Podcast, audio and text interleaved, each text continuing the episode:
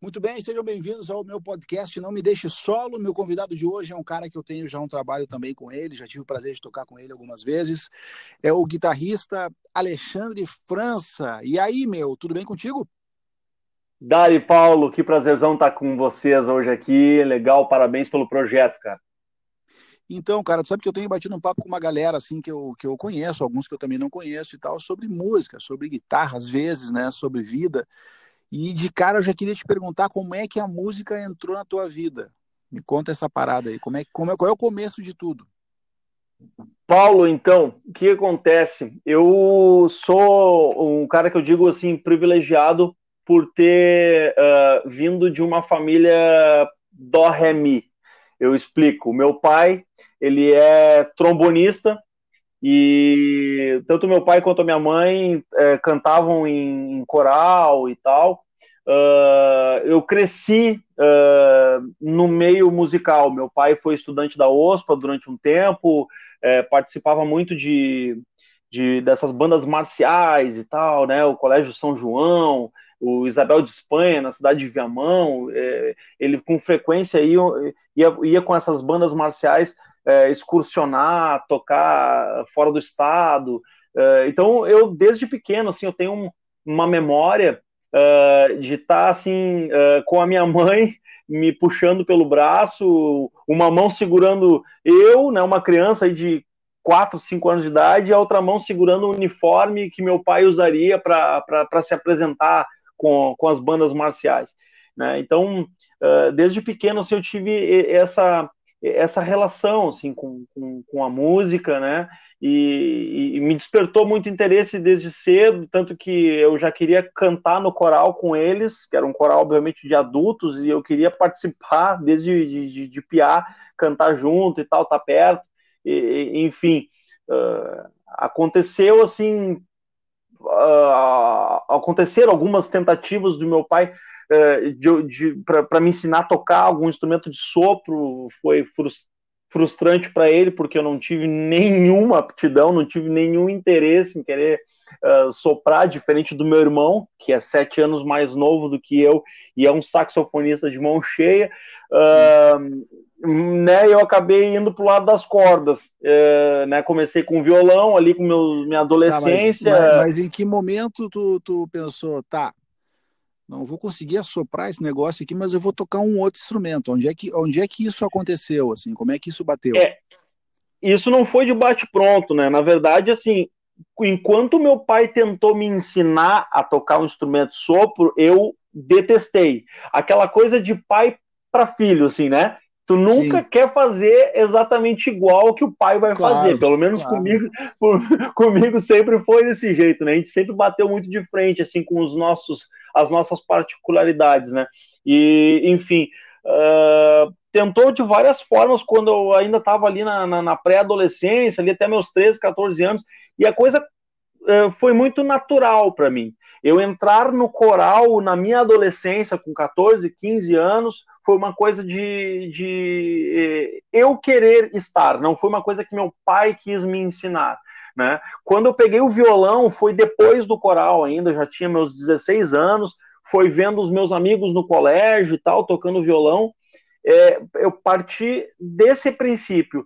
É, teve esse limbo uh, até a desistência do meu pai por tentar me ensinar a tocar um instrumento de sopro, né, até chegar no momento de eu realmente querer aprender uh, por mim mesmo, assim, não foi uma coisa tipo, ah, larguei isso aqui, o meu negócio é guitarra, tanto que tem uma história é, engraçada até, né, eu lembro disso, meu pai me levou na frente de uma vitrine de uma loja de instrumentos musicais, eu não saberia te dizer qual é agora, tá, é, vamos dizer assim, eu já estou aí beirando os 40, pode ser aquela lendária Musissom, não é nem multi nem mil sons, tinha uma Musissom que eu acho que ficava na Andradas, e, e, ali tinha uma loja com uma, nossa, era uma vitrine enorme, e eu me lembro que meu pai mostrou a guitarra, e era uma Stratocaster vermelha, e sabe o que eu falei, Paulo Chaus? Eu disse, ah. não, não, não, guitarra não, essas coisas de roqueiro aí não tô, não, não tô muito pilhado, não. Então, quer dizer, tu não adianta, só, tem algumas cara. coisas tem algumas coisas que perseguem o cara, né? Foi assim, meu pai, tá, enquanto mas, mas tentou me ensinar, forma... eu não quis saber. Tá, não, mas de certa forma, tipo assim, no momento em que teu pai vai tentar te ensinar um instrumento de sopro, não era só a parte técnica, né? Tu tinha que ter uma pequena noção de teoria para poder tocar um instrumento de sopro, né? Sopro. Ah, certo. Certamente, certamente. Tá. E, e isso foi uma das coisas que me correu, isso. né? Tá, ah, tá. Mas aí tu foi para um coral, certo? Uhum. Que também. Então, exige, exatamente. Exige que tu leia também, porque né, só da memória não dá, né? Exatamente. Então, o que, que acontece? Foi quando partiu de um movimento meu. Tipo, não era mais o velho tentando me ensinar, sim, era eu sim. querendo aprender. Aí sim. eu fui lá e, não, vamos ver isso aqui então, a tal da partitura, né? Vamos ver qual é que é, né? Então, assim, tipo, Sempre, claro, o cara vai ouvir agora o podcast e vai dizer assim, bah, mas o França odeia o pai dele. Não, não tem nada a ver com isso. tem a ver com o fato de não, é, é como que, cara, as é coisas estão engraçadas, né? Não, não, não, mas isso também faz parte da, da evolução do ser humano, né? Assim, a gente sempre tem a tendência a não fazer, num determinado momento da vida, aquilo que teus pais querem que tu faça, né? é, é, mas assim, uh, o que que acontece? Meu, é, eu tenho só a agradecer por tudo isso que aconteceu. Claro. Porque, claro. porque o, o meu, meu eu, eu, lembro de outras coisas que meu pai tentou uh, me ensinar. É, ele levou uma vez um violino para casa. Uh, um violino que estava sem cordas e tal, mas que ele queria reformar para me ensinar. E, nossa, imagina, sabe, é, trombone, trompete, sax, violino e até essa Stratocaster, sabe lá Deus que guitarra era essa, né, meu? Uh, e, e, e, assim, tipo, sempre me manteve em contato com a música. É, é, então, então, esse é o legado, né? Exatamente, é esse é o ponto que eu me refiro. Paulo, eu só tenho a agradecer isso, entendeu? Porque meu pai sempre me colocou uh, na frente da música, sempre me, me, me colocou ali inserido no universo musical. Eu só tenho a agradecer demais por isso ter acontecido. de um jeito torto, ele me ensinou. Sim. Tu sabe que a gente tem falado muito sobre isso, assim, porque chega um determinado, um determinado momento, né, da vida da gente que que tu começa a avaliar como é que foi a tua vida, né? Tipo assim, tu faz uma avaliação, Sim. eu faço isso todos os dias, na real. Mas eu Sim. eu bati um papo, uh, também vai para o ar em breve com o Greco Burato, que é um cara aqui do Sul que, né, foi embora para Los Angeles e, e, acabou gravando com a Pink, gravou com a Aguilera, tocou com a Kid Lane, com a Shakira, tocou um tempão. Uh, e, e o cara me falou um negócio muito legal, cara. Ele falou assim que o pai dele tinha um, tinha um método assim para a educação que era um método muito interessante, que era assim, ó, todos os filhos deveriam, deveriam, né, na criação dele, aprender uma língua, um instrumento e um esporte. Olha que legal. Cara, olha que massa isso, cara. Então, assim, ele criou os filhos dele assim, e de certa forma, todos eles foram para algum lugar relacionado a isso, tu entendeu? Sim. Então, para tu ver a importância do lance, tipo assim, teu pai tentou te ensinar, né? Daí tu, puta, cara, isso aqui não, não tô curtindo e tal, e acabou que tu virou, né, um cara que produz as suas coisas, grava, compõe, canta também, porque foi, Sim. acabou cantando num coral e tal. E aí eu te pergunto, Exato. tu começou no violão, mas tu, tu, tu teve outro instrumento no meio do caminho, né? Ah, sim. O que que acontece? Quando eu comecei com o violão, eu logo fui me encantando pelas seis cordas, né? E, e automaticamente tu começa a conhecer a gurizada que toca, né? Tem aquela uhum. turma ali, né? Que a turma do que é famosa é, por jogar futebol na escola, e tem aquela turma que, que vai pro lado da, da, da, das artes e tal, e quer tocar, quer fazer um som e quer, e quer tocar o seu Ramones, né? Descobrir os primeiros acordes e tal. E, e ali eu conheci outros caras que tocavam e tipo, ah, vamos começar a tocar junto, vamos fazer um som, uma coisa muito despretensiosa, muito é, lúdica e tal. E, meu, é, é aquilo que acontece com todos os baixistas. Todo mundo quer ser guitarrista, né? Sim. E aí o Alexandre ficou sem instrumento para tocar. Eis que Sim. um dia chegou um outro cara lá com uma bateria e disse: Olha, eu toco batera. Eu preciso só que alguém segure esse instrumento aqui. Eu segurei, tinham quatro cordas. Quando eu vi, os caras estavam contando one, two, three, four. E aí, pô, virei baixista. e essa é a história da minha vida. Por 15, por 15 anos, por 15 anos eu fui baixista. E, e foi uma coisa assim, tipo, não, eu não fiquei emburrado, eu fui ali de peito aberto e, e tentar uh, entender qual era a ideia daquele instrumento, que era um pouco diferente daquilo que eu almejava. E quando eu vi, eu estava completamente encantado pelo baixo elétrico e assim eu comecei a procurar é, as referências do, do, instrumento, comecei a, a ter os meus uh, primeiros shows como baixista cantando, né, o que me levou a conhecer Humberto Gessinger, que foi o, o primeiro grande baixista para mim, assim, que me deu muito suporte, porque ele fazia e faz ainda coisas muito difíceis no baixo para quem é um cantor. E, sim, sim, não, tocar e, baixo e cantar realmente é uma coisa difícil. E aí eu fui, e aí eu fui para cima disso e bom, a primeira banda que eu tinha é, se chamava Anestesia. É, por causa de um. É, é tinha, tinha, uma música. As pessoas diziam que é por, as pessoas falavam que era porque é, quem ouve dorme, quem ouve dorme, ah. tinha piada e tal, né? Mas era por causa de uma. É, tinha uma música do Metallica que se chamava Anestesia e que era um solo de baixo. Mas as pessoas não entendiam assim, diziam, né, né, o pessoal vai ouvir teu show, vai dormir, não sei o que e claro, tal, claro, sacanear, claro. enfim.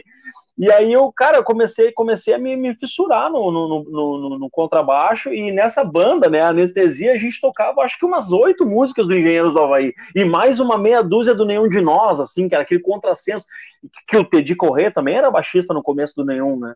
Então, é, é assim, é que na verdade eu, tu, pegou, tu pegou uma fase onde essas duas bandas eram eh, são, né, até hoje, assim, mas naquele momento, pela influência toda da mídia, os caras estavam tocando muito, né, cara?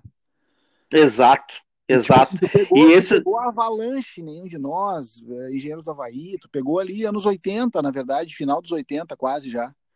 Isso, isso aí. E foi muito importante para mim essa turma aí, para me uh, colocar assim, tipo, para eu me enxergar qual é o meu papel dentro da, dessa banda, né, já que eu não vou tocar guitarra e tal. E aí eu descobri que, puxa vida, eu acho que eu acho que eu consigo, sabe? Até eu chegar no momento de ter uma banda que me levasse para dentro de um estúdio, uh, gravar o meu primeiro CD profissional. É, e, e, foi uma foi uma trajetória muito muito muito bonita assim muito legal assim de, de, de, querer assumir o papel de vocal e baixista que era uma coisa que não, não se via uh, com tanta frequência no meu meio né? Uh, e, e, aconteceu foi foi onde realmente eu eu estacionei meu carro por, por, por belos 15 anos assim até eu voltar para guitarra, finalmente. Tá, parecia tá, calma assim... aí, tá, tá, tá, calma aí. É. Ficou 15 anos tocando baixo e cantando, de certa forma, o rock nacional, né?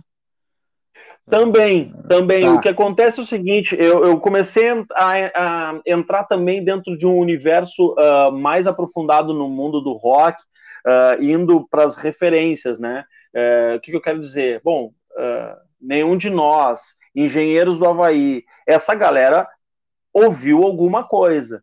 Claro, e aí eu fui procurar quem, claro. quem eram os caras que eles ouviam. Né? Aí comecei a descobrir uh, o rock inglês, comecei a, a, entrar dentro do universo mais roteiro, assim, né? pegando caras como Led Zeppelin, a, a, as grandes bandas com as grandes cozinhas, né? Cozinha, o baixo Sim. batera, para quem tá ouvindo e não, não tá ligado. É, é, tem o, a, a, a, cozinha do Led Zeppelin, do, do Black Sabbath, do, né, do, do, do, Beatles, né, e Rolling Stones, que a cozinha é melhor que aí, o rock mais clássico e tal. Esses caras começaram a, a me despertar muita curiosidade. Eu comecei a, a, a, entrar mais dentro desse universo assim do, do rock dos anos 70. E aí, do rock dos anos 70 pro blues, foi num tapa, né?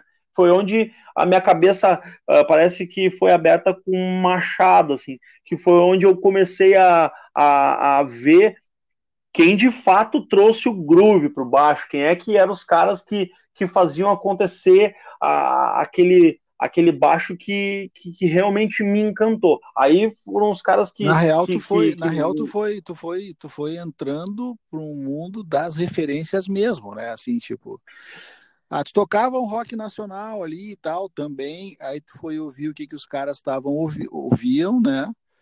E aí tu ouvindo o que os caras ouviam, tu, tu foi na verdade mais além para ouvir o que, que tinha formado aquilo ali. É, exatamente. Tá, mas, mas é, é, essa... da onde é que saiu esse interesse? Tipo assim, tu ficou pensando, não, só um pouquinho, cara. Se esses caras fazem isso, tem alguém que já fez alguma vez. Tu, da onde é que saiu é, esse não... interesse, assim? Tu, da onde é que despertou essa não... não foi sozinho, tá, Paulo? É, o que acontece, eu, eu, eu tenho assim. Uh, caras que, que também fizeram parte da minha trajetória como músico, me dando esse é essa luz de, né, essa de, direção. Essa, essa, direção, né? Eu tive uma banda que eu toquei aí por uh, muitos anos, fui fundador junto com mais dois comparsas que se chamava Taxi Free.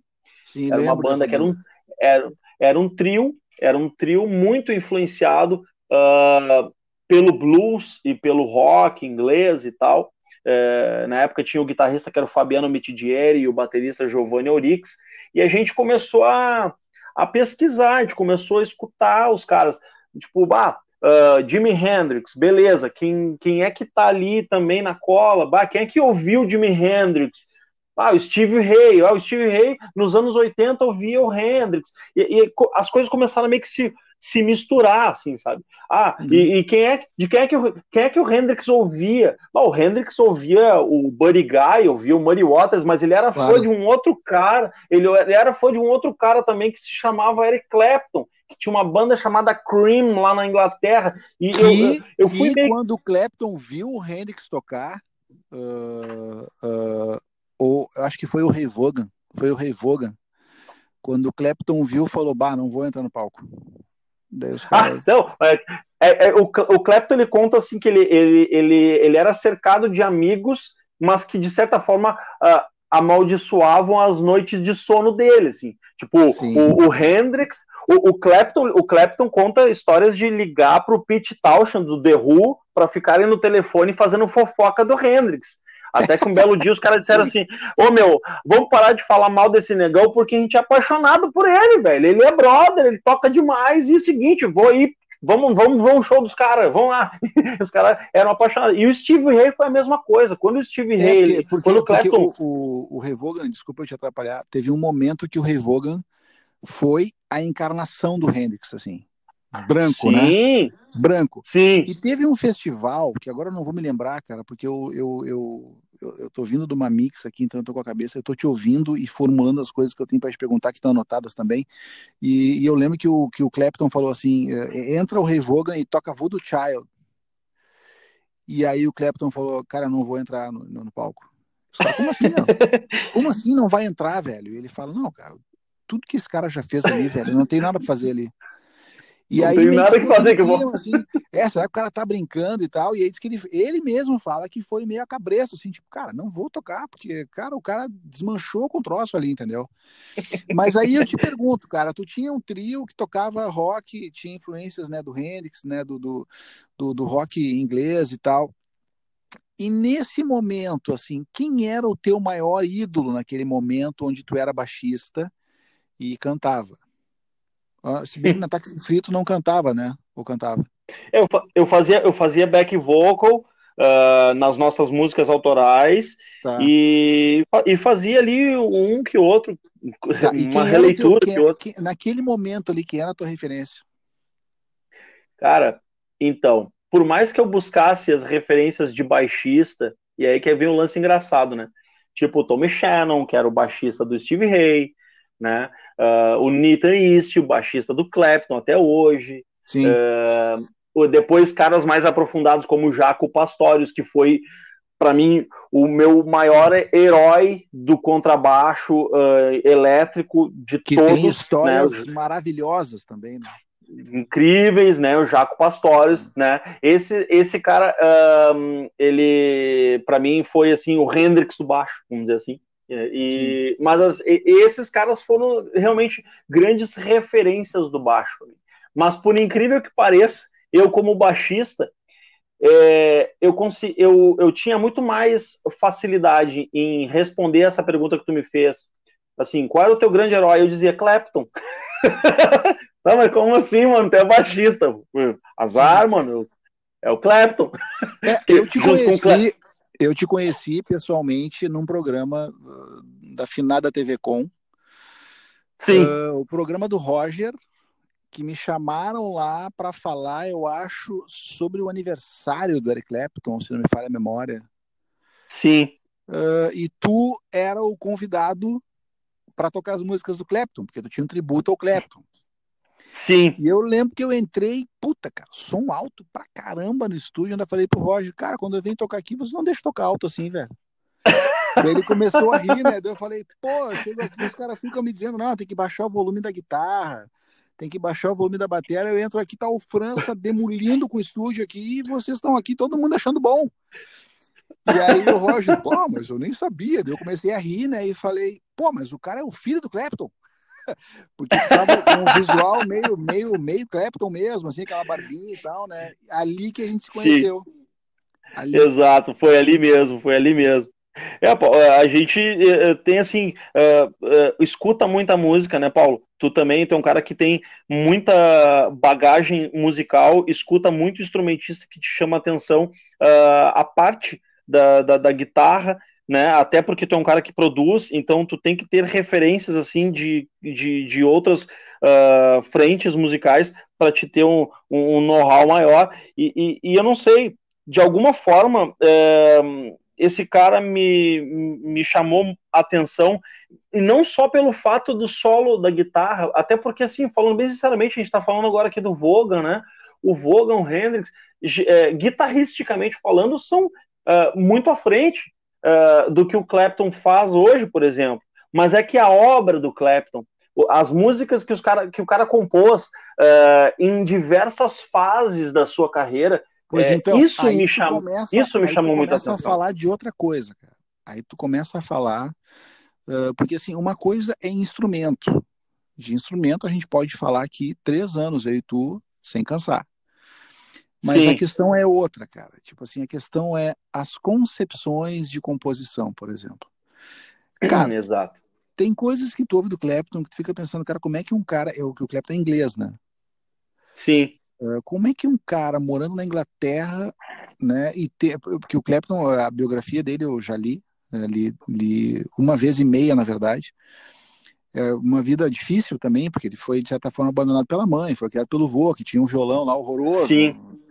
Uh, mas como é que aquele cara conseguiu, né? Ele, ele mesmo fala que ele não estuda, que ele não estudava, que ele era um cara da noite, que saía para beber com os amigos, e aí acabava tocando guitarra e tal como é que esse cara chegou né, nesse patamar de composição, né, que é um patamar alto, né, cara, assim, uhum. o, o Clapton é o deus do blues, digamos assim, mas ele é um cara que se tu for ouvir bem, cara, não é só blues, tem um monte de coisa ali, a gravação de I Shot the Sheriff, por exemplo, é maravilhosa.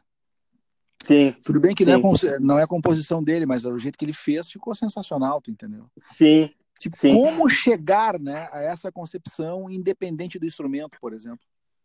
Sim, é, o, o, isso é uma coisa que eu converso bastante com os meus alunos, inclusive, uh, quando a gente vai trabalhar o, o lado do improviso, né? Uh, tu pega exatamente uma mesma escala, o mesmo lick, né, de, de, de guitarra, faz ali uma frase de dois compassos, é, e, e, insere dentro de quatro uh, progressões harmônicas distintas, assim, é, coloca quatro formações de acordes diferentes para aquele mesmo lick de guitarra. Tu vai ter quatro sensações distintas. E uhum. é aí, para mim, que, que mora o grande lance do Clapton. Porque, é, por exemplo, tem uma música lindíssima dele que se chama My Father's Eyes. É, o lick de guitarra, ele é lindo, mas ele é simples. E por trás daquele lick existe uma harmonia surpreendente. É claro, o lick para mim, a melodia é a grande cereja do bolo, né? Até eu estava acompanhando outro dia ali o, né, a tua entrevista junto com o Guilherme Zanini, gran, grande Sim. amigão e guitarrista, que ele falou. Nunca subestime o poder de uma melodia simples. Exatamente, sabe? Então tu tem assim quatro notinhas, vai lá e compõe Satisfaction. Pô, cara. Então, cara, tu sabe que teve mais. uma época Teve uma época, logo que a gente, logo que abriu a Open Stage aqui em Porto Alegre, que é uma loja importante para o nosso segmento de música, né? Eu dei um workshop no Open Stage onde o meu desafio era me compõe uma melodia com quatro notas. Eu tava lá. Tu tava lá? Eu tava é. lá, botou a molecada a trabalhar, eu vi. Quatro notas. Não quero saber de arpejo, não quero saber de ligado, eu quero uma melodia de quatro notas. Porque, cara, eu acho que esse é o grande desafio, cara, sabe? É tu conseguir, é. numa simplicidade, registrar uma melodia, sabe?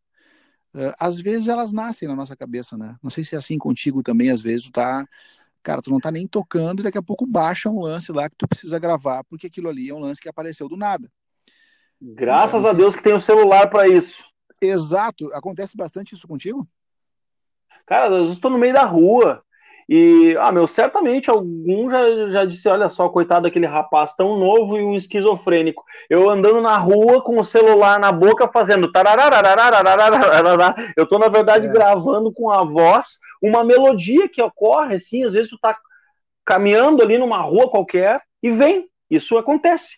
E aí, se tu deixa aquilo escapar por 10 segundos, tu pode vai tentar resgatar. Vida, né?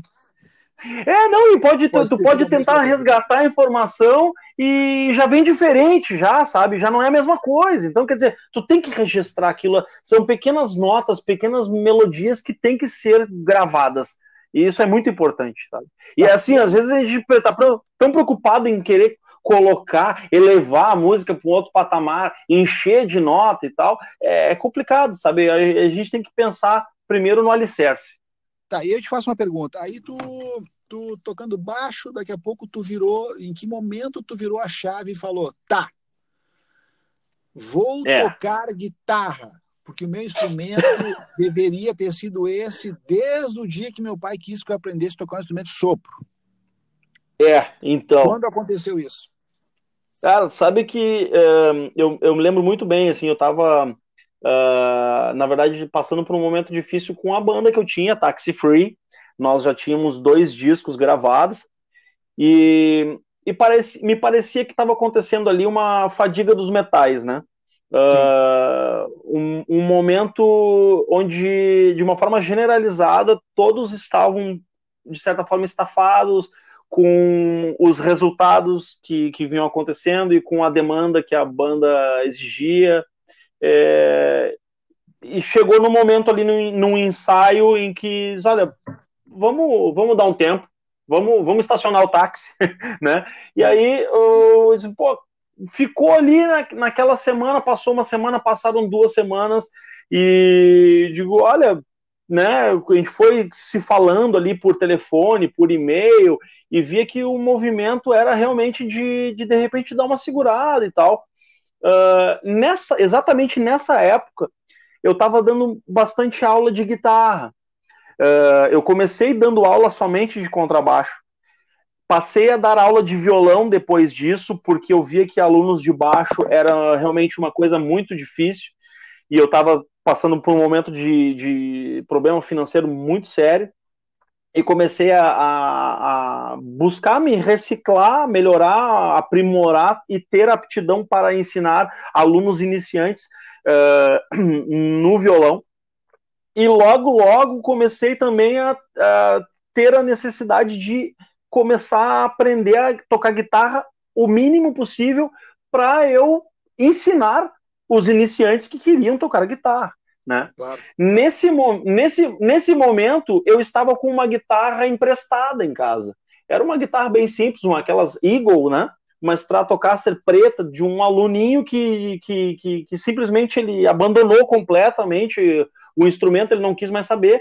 E eu perguntei um dia na cara, na coragem, tu não quer, tu, tu não quer deixar a sua guitarra comigo um tempo aí para eu poder é, regular ela, eu quero dar uma estudada e tal. Eu disse, bah, senhor, vai lá, pega a guitarra, não tô usando, tá aí pegando poeira. Fui lá, regulei a guitarra e fiquei com essa guitarra lá em casa e tal. E, cara, e aí alguém um dia chegou e disse para mim, olha só, tu, tu vai assumir de uma vez o teu lado guitarrista a hora que tu comprar a tua. Cara, eu Sim. fiquei com aquilo, sabe?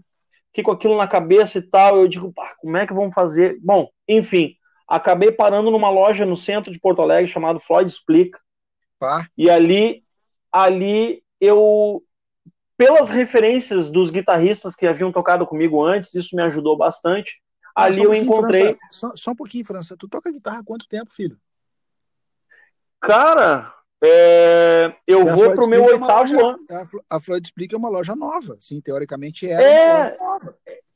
É, eu vou dizer assim, eu, assim, eu não, eu não quero, eu não quero mentir, tá? Eu posso estar sendo impreciso. Eu não tenho certeza se são oito anos ou se são nove. Eu não, eu não, eu, eu não tô me lembrando, estamos em 2020, né?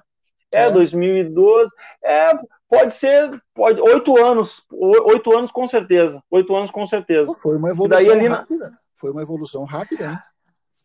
É, cara, ai, olha, a gente apanha todo dia, um bocado. Mas, cara, é...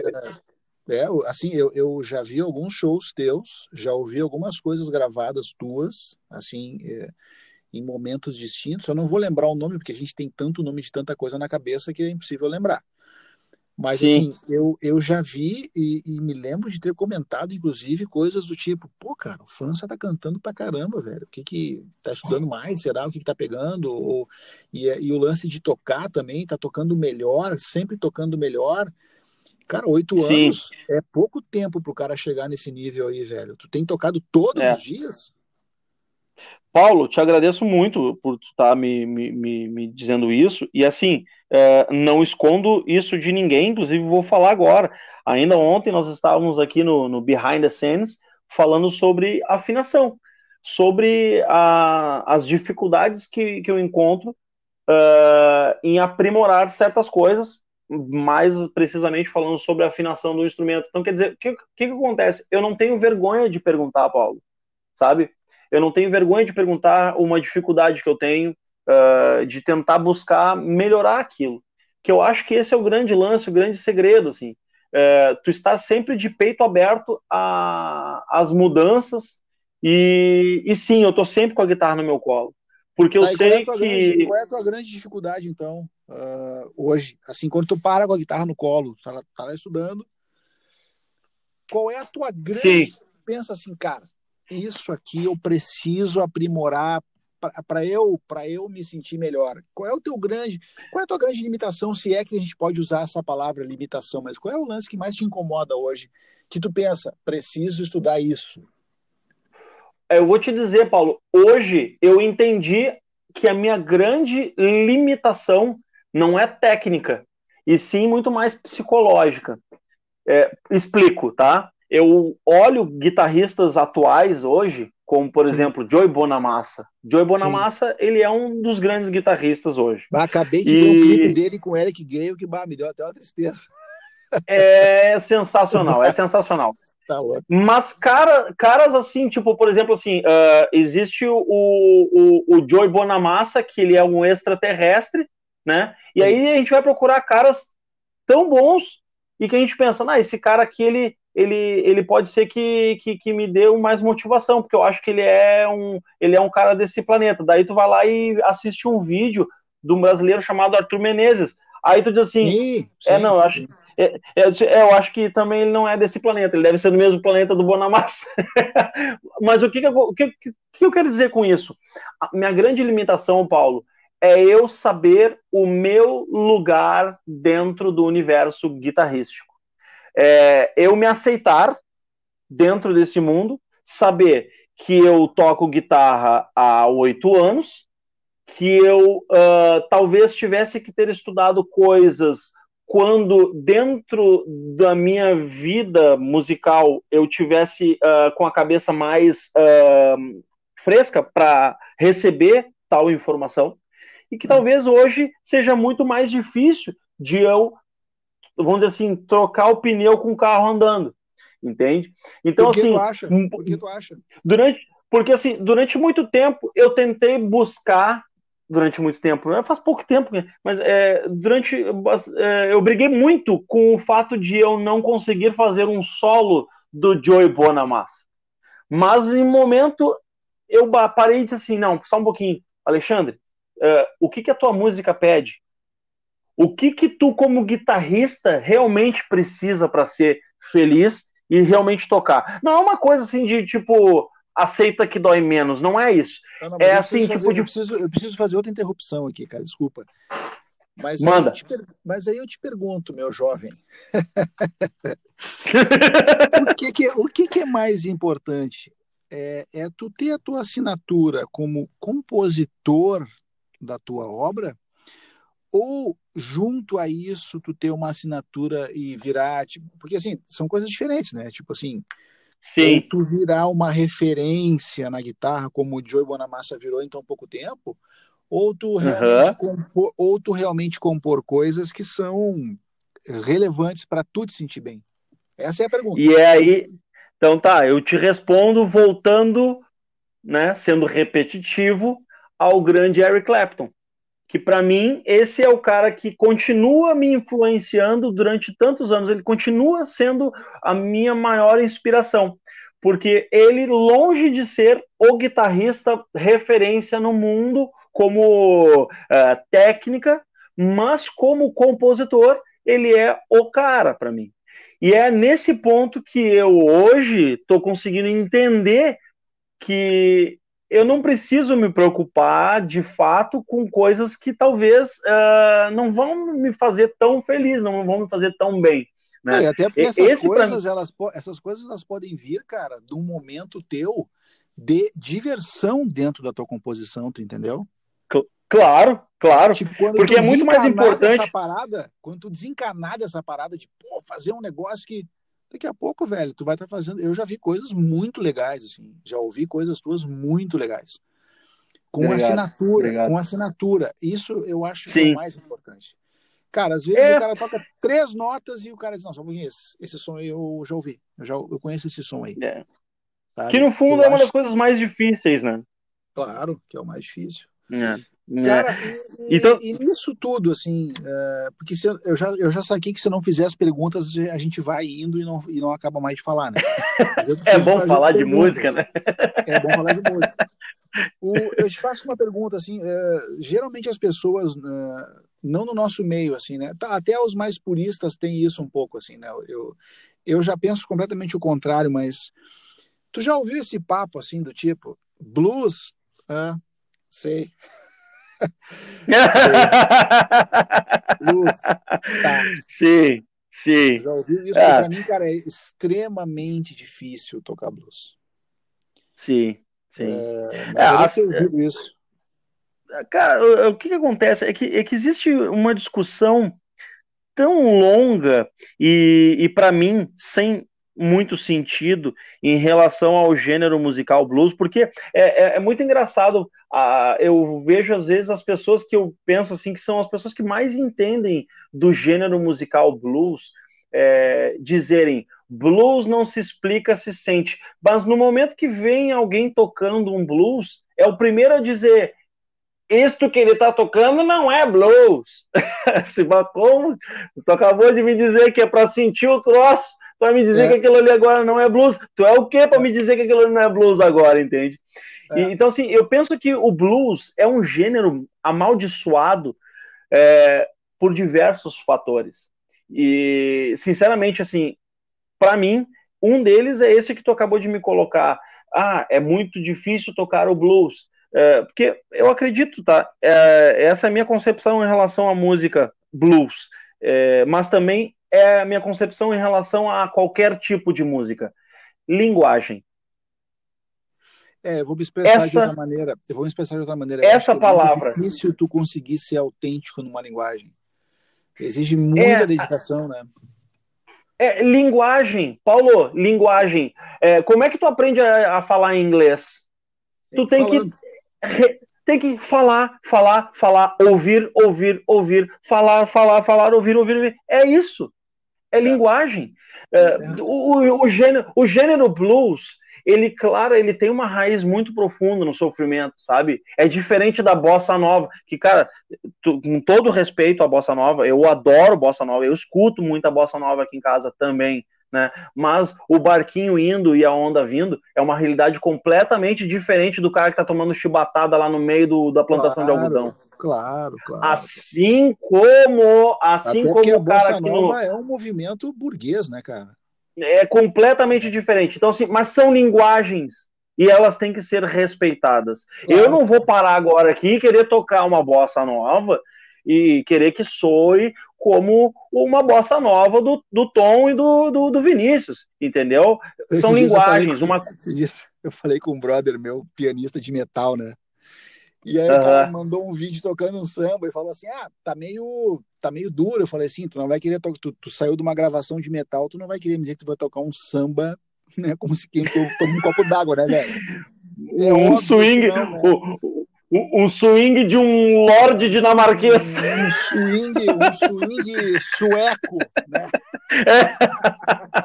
É, é, é, isso, cara. É o, é o grande ponto, eu acho que é esse, sabe? É, puxando a brasa pro, pro, pro, meu assado, que é o que realmente eu tô, eu tô é, me sinto mais inserido, que é o universo do blues, e, e, e assim, e falo realmente, me sinto inserido porque eu tive a, a oportunidade de, de receber artistas da Gema aqui na nossa cidade e também tive a oportunidade de ir, ser recebido por eles lá na Gema deles, de ir lá no, no, no, no, lance, de, de conhecer os caras lá no meio deles, no universo deles. Bicho, é uma raiz extremamente profunda, né? Então, se tu, que é um guitarrista de metal, uh, tu, uh, tu quer tocar blues, tu tem completa a aptidão para tocar o blues, mas respeite a linguagem né, claro. né, é, do, do, blues. Porque senão pode ser realmente um samba do crioulo doido que vai estar acontecendo ali ao invés de um blues